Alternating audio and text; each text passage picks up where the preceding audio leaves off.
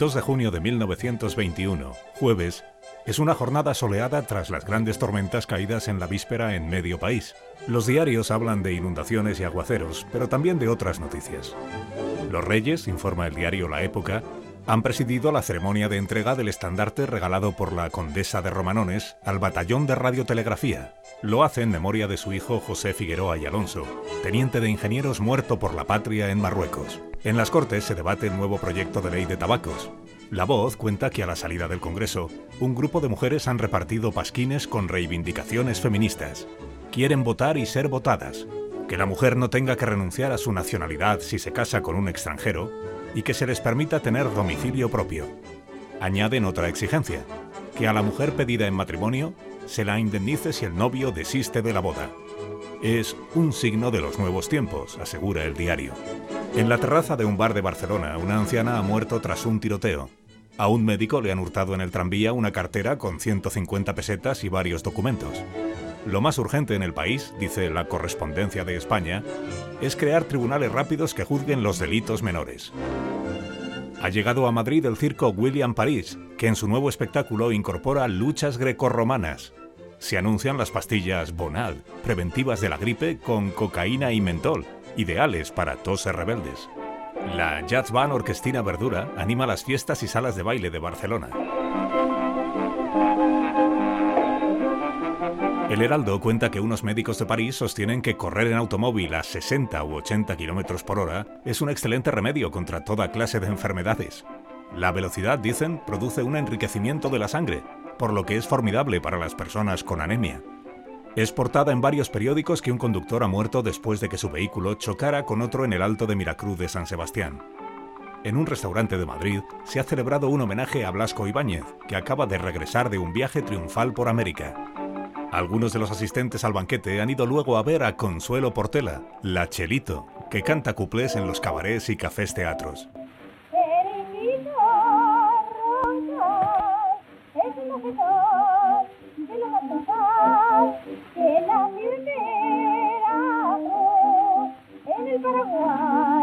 Las letras de sus canciones, como La Pulga o Pantorrillas, apenas ocultan su doble sentido. De lo que ningún diario informa es de lo que ha ocurrido el día anterior en el RIF.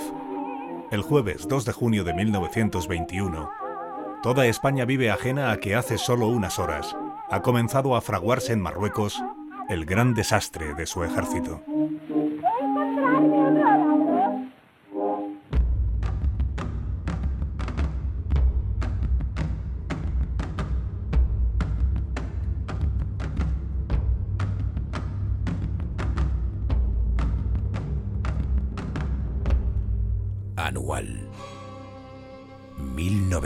1921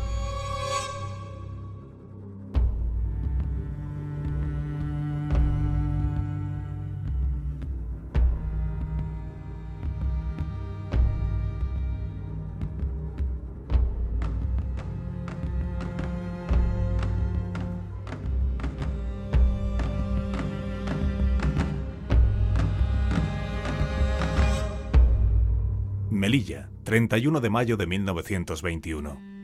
Hace dos semanas que el comandante general Manuel Fernández Silvestre recibió en su despacho una carta del teniente coronel Ricardo Fernández de Tamarit.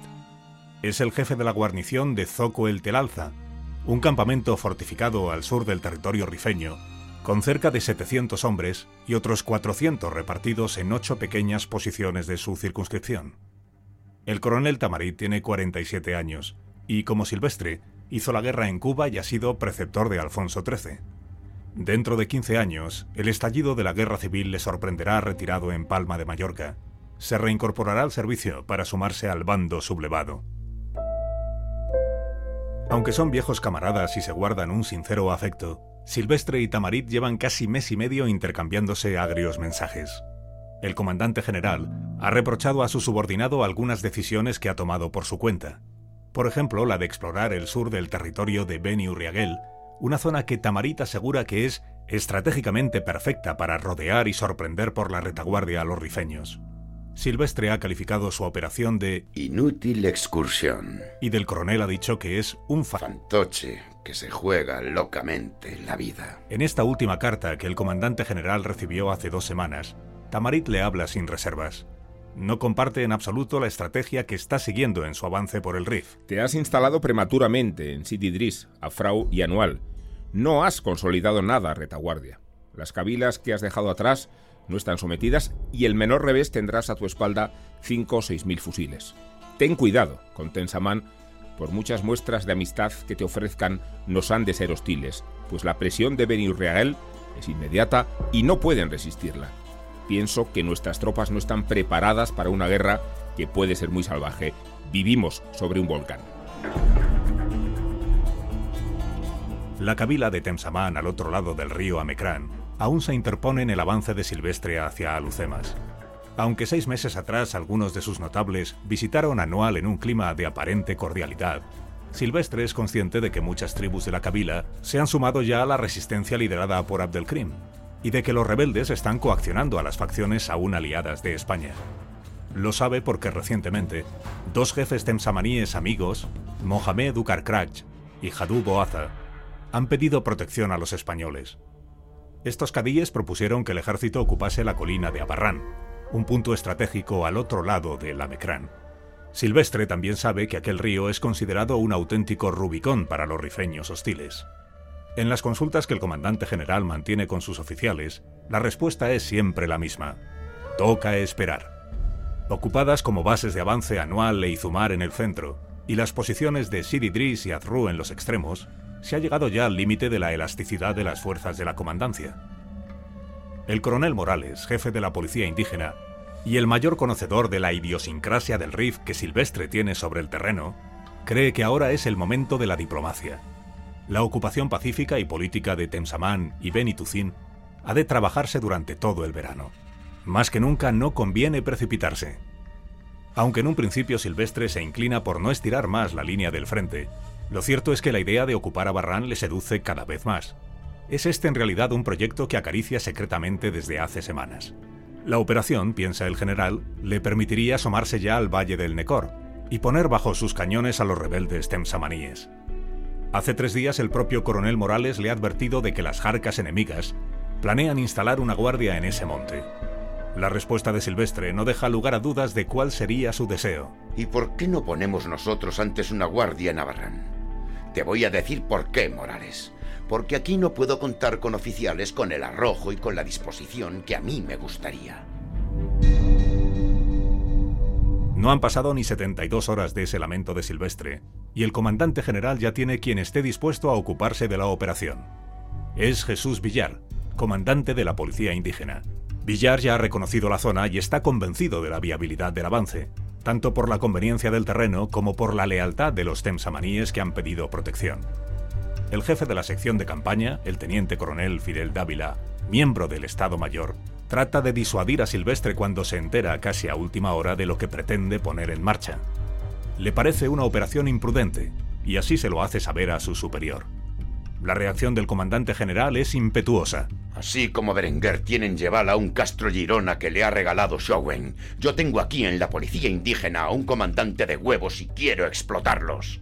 Y él me va a dar a Barrán. Silvestre está a punto de dar el visto bueno a la operación. Tiene sobre la mesa de su despacho el último telegrama que le ha enviado Villar. Indígenas desean avance a Barrán. Ruego de su excelencia autorización para efectuarlo miércoles próximo.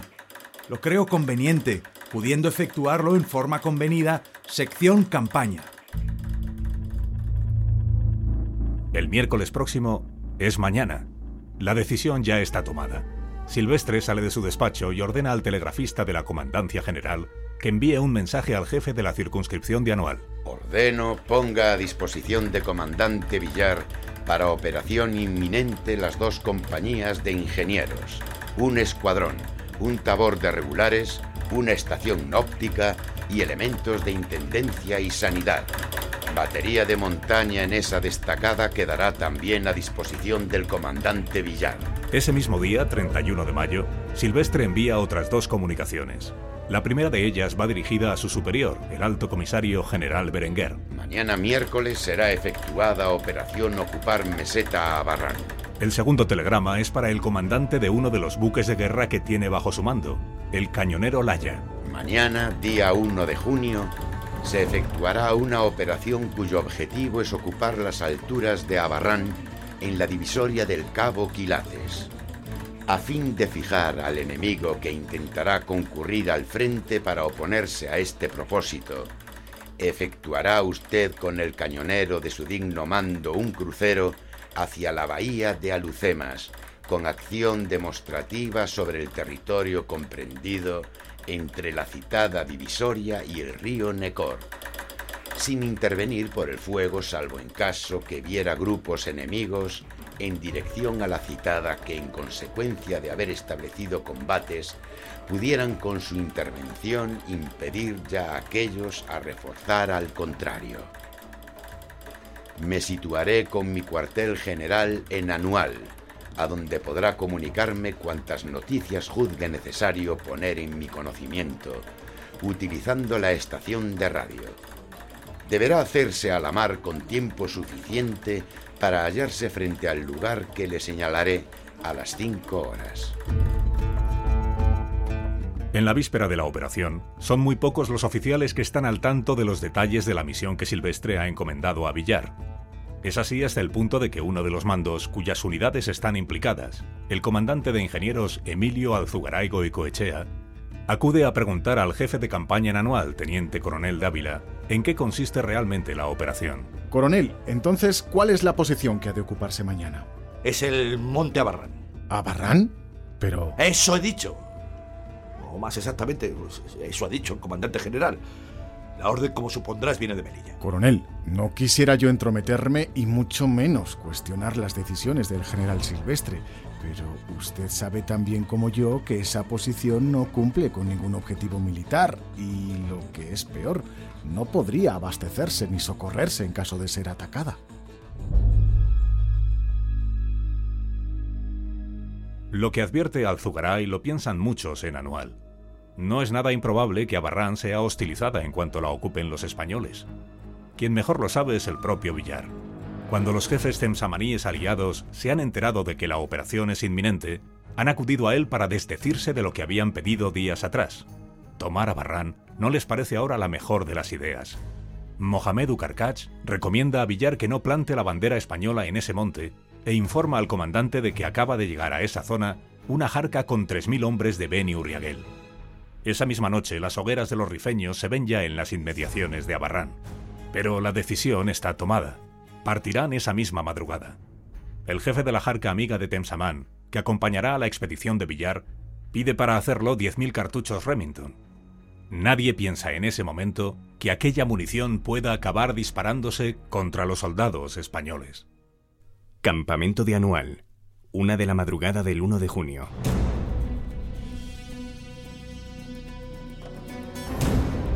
La columna que sale de anual en plena noche está formada por 1.461 hombres y 485 cabezas de ganado. La expedición se lleva prácticamente todos los mulos que hay en el campamento. Abren la marcha en vanguardia tres compañías de la policía indígena. Les siguen dos secciones de los regulares, también compuestas por tropas locales, dos compañías de ametralladoras de Ceriñola, dos compañías de zapadores, una batería de montaña, cargas de municiones, ambulancias y compañías de intendencia. La madrugada es clara, pero el camino que tienen por delante es tortuoso. Aunque en línea recta Barran está a 7 kilómetros, la columna ha de hacer más del doble para llegar hasta allí. Buena parte del camino se hace entre cortados y barrancos, serpenteando por veredas muy estrechas que obligan a soldados y animales a ir en fila de a uno, en una larga hilera que en ocasiones supera los 3 kilómetros. Cuatro y media de la madrugada. La columna de Villar lleva más de tres horas de marcha cuando llega al cauce casi seco del río Amecrán, al que aquí conocen como Oude del Kebir. Es la línea roja, el Rubicón que han marcado los rifeños rebeldes. Tras pasarlo, es una declaración abierta de guerra. Los muecines de las cabilas insurgentes llevan tiempo cantando a la hora del rezo, unos versos a modo de profecía.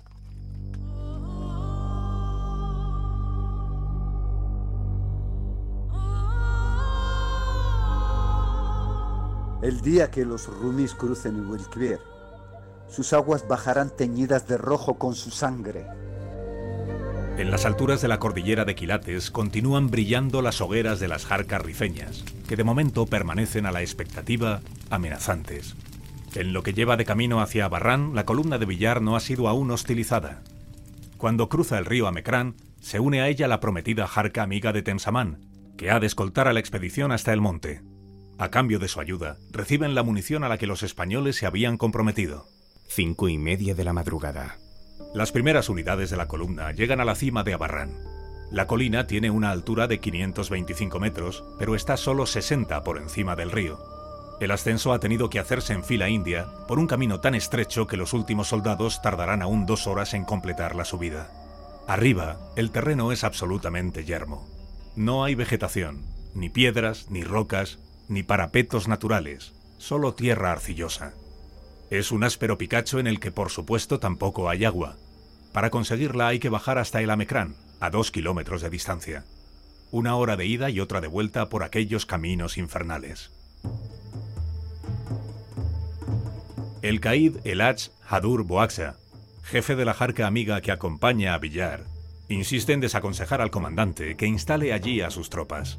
No es solo la falta de aguada, es también o sobre todo la numerosa e intimidante presencia de enemigos que comienza ya a adivinarse en las cercanías. A espaldas de Abarrán, en el monte Yebel, se dibujan con las primeras luces del alba cientos de figuras. Son los rifeños que se instalaron allí en la víspera observan cada paso que dan los españoles. Desoyendo los consejos del Caid, Hadur Boaxa, Villar da la orden de que empiecen los trabajos de fortificación. A continuación comunica por heliógrafo con Anual para transmitir el éxito de la operación. El perímetro de la posición, de 65 por 12 metros, se delimita con sacos terreros. Primera sorpresa desagradable. Al empezar a llenarlos, los soldados descubren que muchos de esos sacos están podridos y se rompen. No menos de la mitad son inservibles. Lo que debía ser un parapeto que cubriese un palmo por encima de la cabeza apenas llega a la cintura. Unos metros por delante de los sacos se instala una precaria alambrada. El terreno es tan blando que las estacas que han de sostener el espino apenas aguantan en pie. Basta una ráfaga fuerte de aire para que se vengan abajo. El espacio que queda entre el parapeto y la alambrada, ya en cierta pendiente, está lleno de arbustos que impiden la visión. Estratégicamente, la posición es indefendible.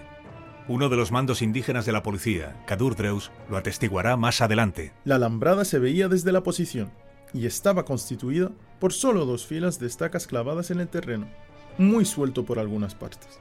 El terreno que rodeaba la posición en su cercanía era tan pendiente que desde el frente de artillería y el de retaguardia, donde después se hizo una trinchera, Solo se veía la alambrada que estaba colocada en el borde de la cima donde se asentó la posición.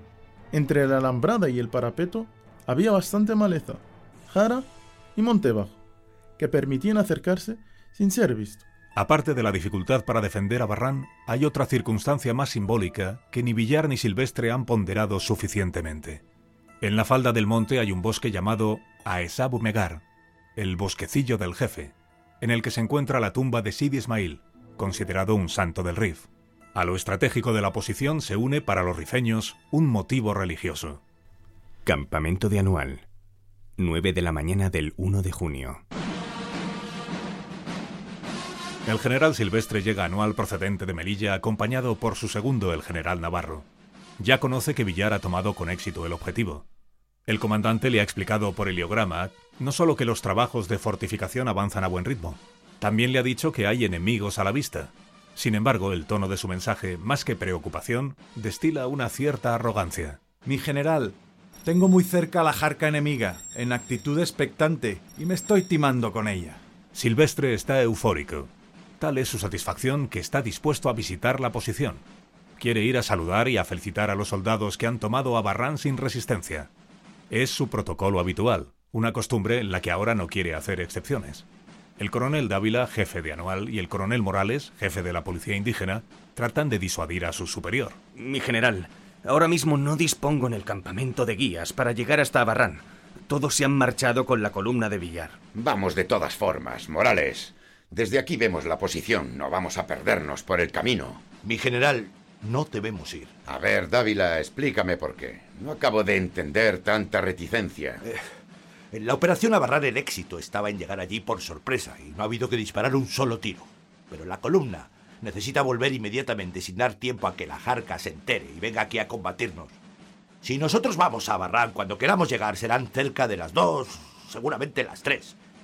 Ya habrá tiempo para que los moros vengan y, por consiguiente, tendremos combate. Y combate duro en malas condiciones.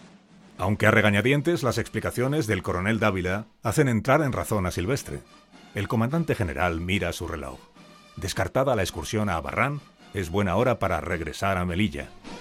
Monte Abarrán, 11 de la mañana.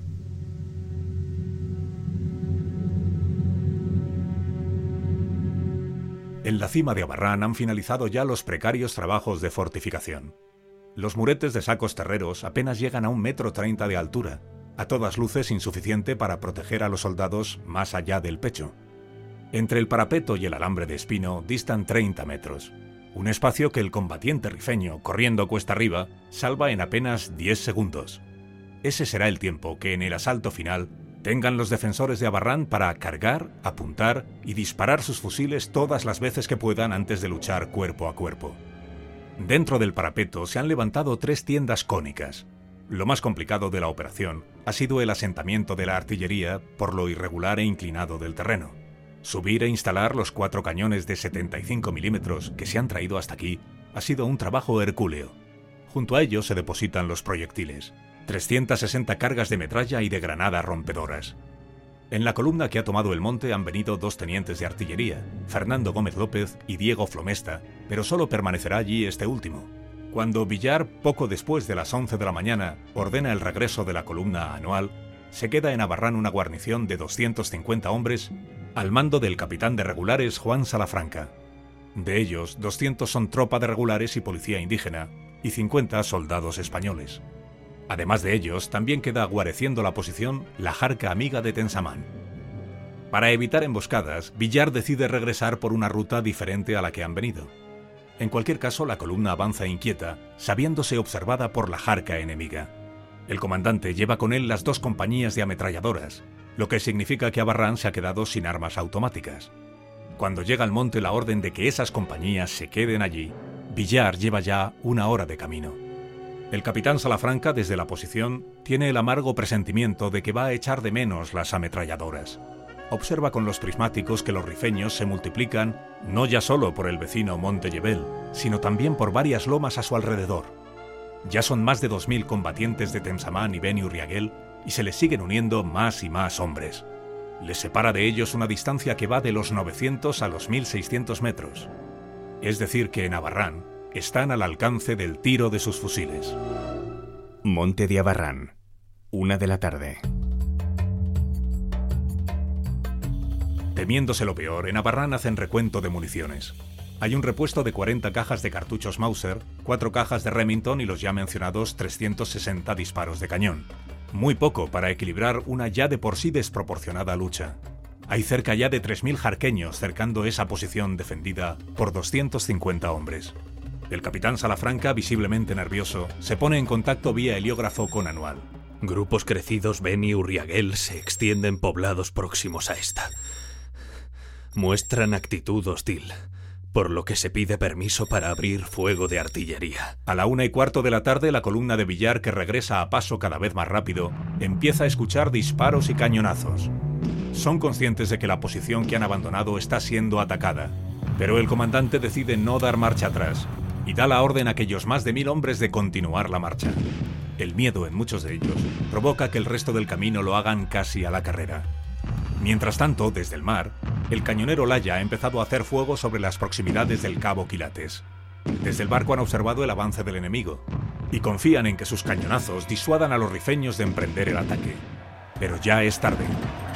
En Abarrán todos los soldados se afanan en defender la posición, tras los primeros disparos de la artillería, los rifeños comienzan a subir las lomas del monte. Los oficiales también están tras el parapeto dando órdenes y organizando a sus hombres. Caen los primeros heridos.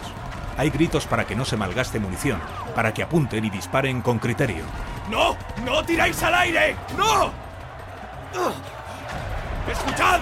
Portaos como hombres. Apuntad bien al enemigo. De vosotros depende la salvación de todos. Pero poco se puede hacer.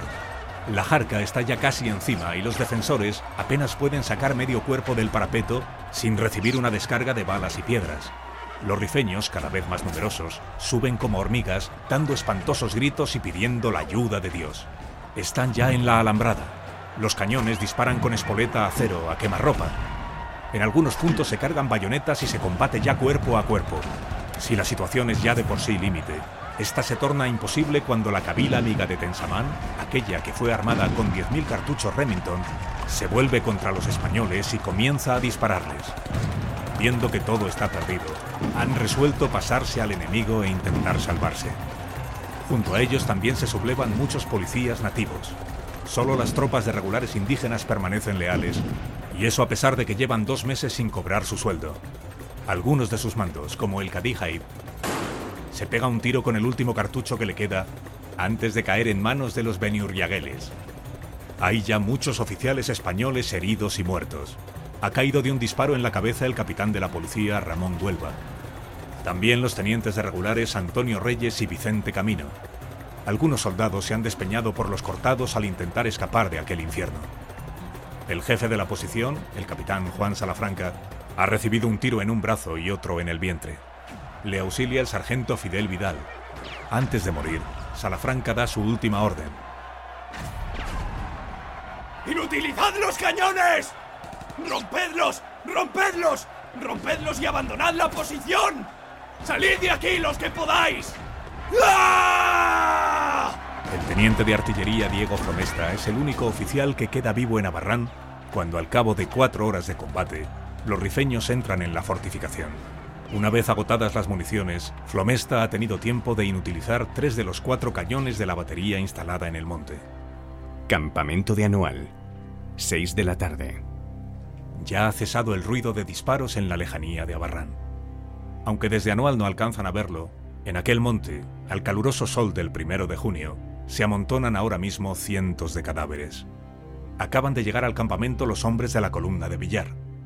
Vienen en desorden, a paso ligero, algunos de ellos desencajados. Aunque pudieron escuchar los cañonazos y los disparos de fusil mientras venían de camino, el comandante Villar no dio nunca la orden de acudir en ayuda de la posición. Ahora ya es tarde. Abarrán ha caído apenas 12 horas después de haber sido conquistada. Nada de eso sabe aún el general Silvestre, que regresó a Melilla creyendo que la operación había sido un éxito. Antes de salir hacia la sede de la comandancia había enviado un telegrama a Tetuán dirigido al general Berenguer. Abarrán tomado. La ocupación sin bajas. Al poco de llegar a su despacho, Silvestre se entera de la infausta noticia. Se la comunican los coroneles Rafael Capablanca y Fidel Dávila. Este último ha regresado con él a Melilla. Sí, adelante. ¿Qué ocurre, Dávila? Mi general, me temo que hay malas noticias. Los moros se han comido la posición. ¿Pero qué estáis diciendo? ¿Cómo es eso posible? Señor, han llegado dos telegramas cifrados desde Anual. El primero dice, Abarrán atacado, cañones disparan espoleta cero. Y poco después, no oímos nada, solo vemos un poco de humo. Silvestre, cada vez más nervioso, camina a grandes pasos por su despacho mientras se atusa el bigote. Aunque se teme lo peor, aún no es consciente de la verdadera dimensión de la tragedia. 178 bajas en sus filas, de las cuales 25 son españoles. A los campamentos de Anual y Buimellán irán llegando a lo largo de los próximos días 72 hombres heridos y aterrorizados, una veintena de ellos europeos. En Abarrán se pierden también cuatro cañones de montaña, unos 200 rifles y un depósito de municiones. Aunque solo uno de estos cañones sigue operativo, la toma de este armamento es de gran importancia para los rifeños. Abdelkrim sabe que su exhibición es un perfecto banderín de enganche para sumar nuevos combatientes a la jarca. Por eso, durante los próximos días, paseará por los zocos de las cabilas rebeldes la batería arrebatada a los españoles. Junto a los trofeos prende mejor su discurso de llamada a la Guerra Santa. La victoria es la profecía cumplida, dice, aquella maldición coránica que prometía que las aguas de la Mecrán se teñirían de rojo con la sangre de los infieles españoles. Mientras tanto, el teniente de artillería Diego Flomesta Moya, único oficial español que ha sobrevivido a la toma de Abarrán, permanece preso de los rifeños. Le dan asistencia médica y le mantienen con vida para que les instruya en el uso de aquellas armas. Pero Flomesta se niega y prefiere morir de hambre antes que enseñar a sus enemigos a manejar los cañones. Así lo atestiguará la carta que dentro de un mes y medio va a escribir el teniente Ernesto Nogués Barrera, uno de los muchos que luego morirá en Anual. En esa carta fechada el 12 de julio de 1921, escribe Nogués. El teniente de artillería que estaba en la posición que se comieron ha muerto en el cautiverio hace pocos días. El pobre ha debido pasar ratos horribles. Fue el único oficial que cogieron vivo y como era de artillería, intentaron curarle las dos heridas que tenía y utilizarle después para instruirles en el manejo de las piezas. Él, que vio el horroroso porvenir que se le presentaba, se negó a tomar alimentos y ha muerto de hambre. Un verdadero héroe al que nadie conoce y del que nadie hablará. El teniente Diego Flomesta recibirá póstumamente, dentro de unos años, la laureada y la cruz de la Orden de San Fernando. Las horas posteriores a la toma y pérdida de Abarrán son terribles para Silvestre, que ha caído en un profundo abatimiento. Sabe que ha cometido un grave error de cálculo. Desoyendo los ruegos de sus oficiales, y aunque sea ya noche cerrada, el general reclama su coche de mando para regresar desde Melilla a Anual. Hace una primera parada en Batel, donde le espera el coronel Fernández Tamarit, aquel que semanas atrás le había advertido de que tenían que ir con pies de plomo, porque, como le dijo, vivían sobre un volcán. Nada más bajar del coche, Silvestre se derrumba ante él. Tenías razón, Ricardo. Ha ocurrido lo que dijiste. Te pido ahora un esfuerzo. Que con tres voluntarios vayas a Anual y me lleves la batería ligera que hay en Drius. Temo otro golpe sobre Sid Idris o el propio Anual. Pero, mi general, le ruego no haga una cadetada exponiéndose inútilmente. Yo voy ahora mismo con el auto a Anual. A ver si me matan, que será lo mejor, pues por culpas ajenas ha caído sobre mí este borrón. A pesar de los intentos de Tamarit por disuadirle de lo que le dice que es una cadetada, Silvestre ordena continuar a toda velocidad hacia Anual. Llegará ileso al campamento, a pesar de que por el camino el vehículo en el que viaja recibe varios pacazos al atravesar los parajes de Izumar. También entre las jarcas rifeñas, aunque por razones bien distintas, se viven intensamente las horas que suceden a la victoria de Abarrán. No tardará mucho en demostrarse que el temor de Silvestre a sufrir más ataques no es infundado. Ebrio de euforia por el rápido triunfo sobre los españoles, Abdelkrim ordena casi inmediatamente atacar Sid Idris, una posición avanzada en la línea de costa guarnecida por 145 hombres del regimiento de Ceriñola y tres cañones bajo el mando del comandante Julio Benítez. Sid Idris, 12 y media de la madrugada del 2 de junio.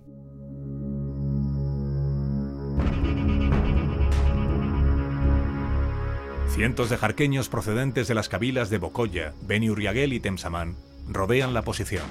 Se han repartido los fusiles, armas y municiones capturadas a los españoles en Navarrán. Los rifeños han matado los 11 caballos y los 5 mulos que estaban entre el parapeto y los alambres de espino. Algunos han conseguido incluso cortar parte de la alambrada que protege el perímetro. El comandante Benítez es herido de bala en los primeros minutos del combate, pero permanece al frente de la posición y pide con insistencia refuerzos y suministro de municiones. A pesar de que aguantan con entereza los embates de los cabileños durante toda la madrugada, los asediados necesitan ayuda para que aquello no se convierta en un nuevo Abarrán. Al amanecer el cañonero Laya bombardea la zona desde el mar, y la aviación lanza medio centenar de granadas sobre las áreas donde se agrupan las jarcas. La llamada de auxilio de Benítez ha llegado hasta Anual, donde hace rato ya están Silvestre y Dávila. Campamento de Anual. 8 de la mañana del 2 de junio. El comandante general, aún excitado por lo ocurrido ayer, ordena que salga cuanto antes una columna de apoyo a Sid Idris con hombres y municiones. De nuevo es Dávila, el jefe de campaña, quien le pide prudencia. He de advertir, mi general, que Sid Idris cuenta con no menos de 800 disparos de cañón. Eso, eso da para muchas horas de fuego. ¿Cuántas bajas hay? De momento un herido, pero hemos de enviar esos refuerzos ya. Avise en el acto para que se forme la columna. Mi general, de Sid Idris, no se preocupe usted, aunque hubiera que abandonarlo ocho días. Mi general, por Dios, no podemos mandar convoyes, porque es temerario y no tenemos fuerzas. He dicho que se va y dense las órdenes. Dávila, resignado, comienza con los preparativos. Se forma una columna al mando de Ramón Águila Fuentes. Cuando ya han salido de anual, sorprendentemente Silvestre da la orden de que regresen de inmediato. Quien le ha convencido no ha sido Dávila, sino Kadur Namar, jefe de la cabila de Beni Said y uno de los más fieles colaboradores rifeños de los españoles. Lo que Kadur le ha dicho al general de los bigotes le ha hecho abortar la misión de ayuda a Sid Idris. Se lo pido. Le ruego que no vaya al convoy, mi general. Sabe que de mí dispone. Si me manda que me tire por un barranco, me tiro. Si quiere que vaya a la muerte, a la muerte voy. Pero voy a decirle una cosa, y es que si manda el convoy, no llega. Lo coge Abdelkrim, yo muero y su gente no sé qué será de ella. El jefe de Beni Said estaba en lo cierto. Previendo que los españoles mandarían tropas de socorro desde Anual, cientos de cabileños se habían apostado en las lomas de Talilit, esperando su paso para emboscarles. Aquello habría sido una ratonera. Sid Idris. Anochecer del 2 de junio.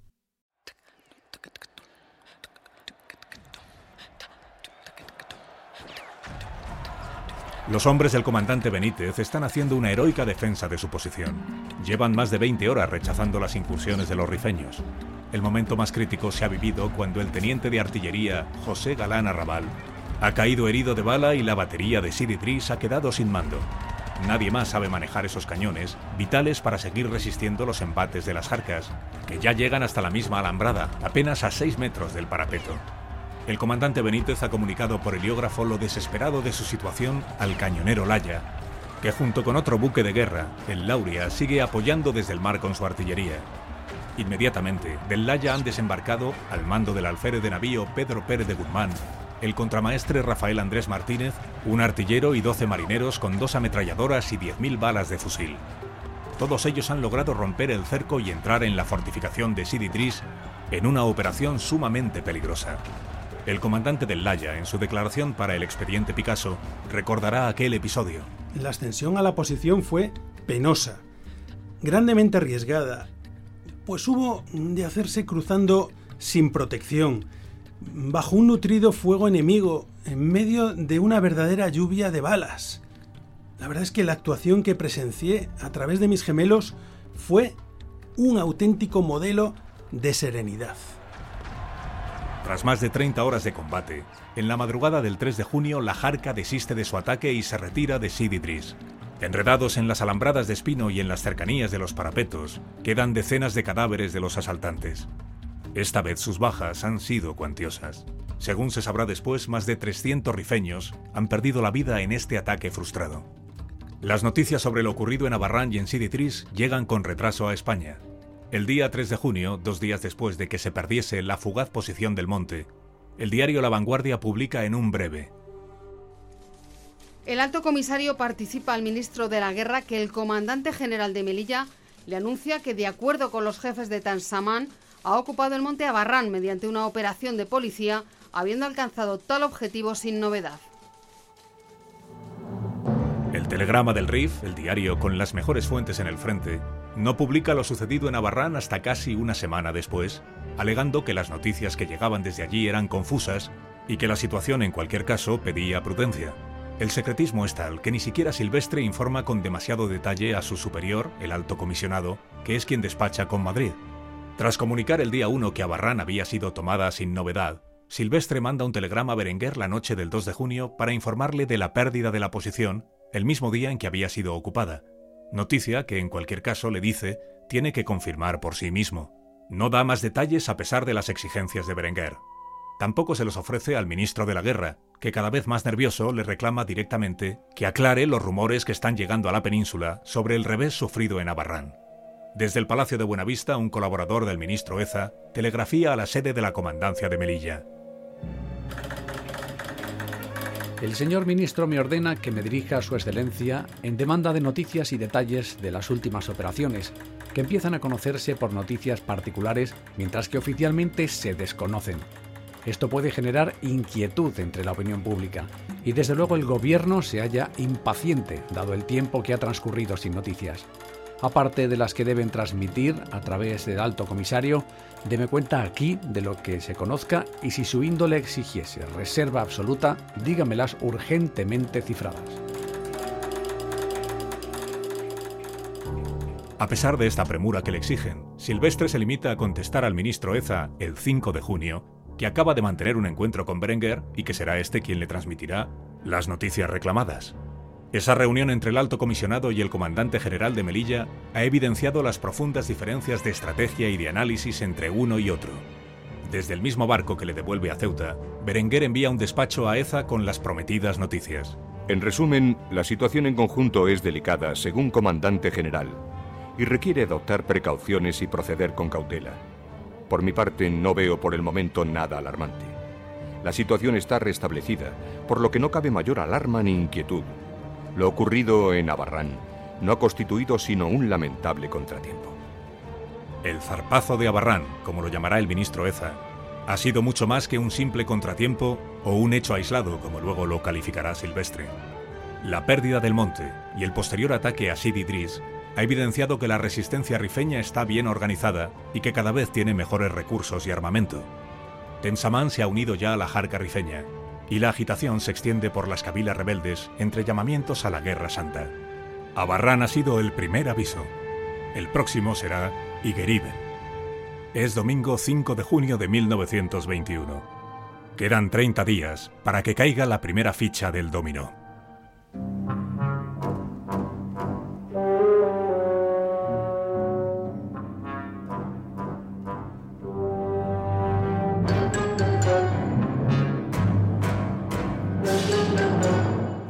Anual 1921.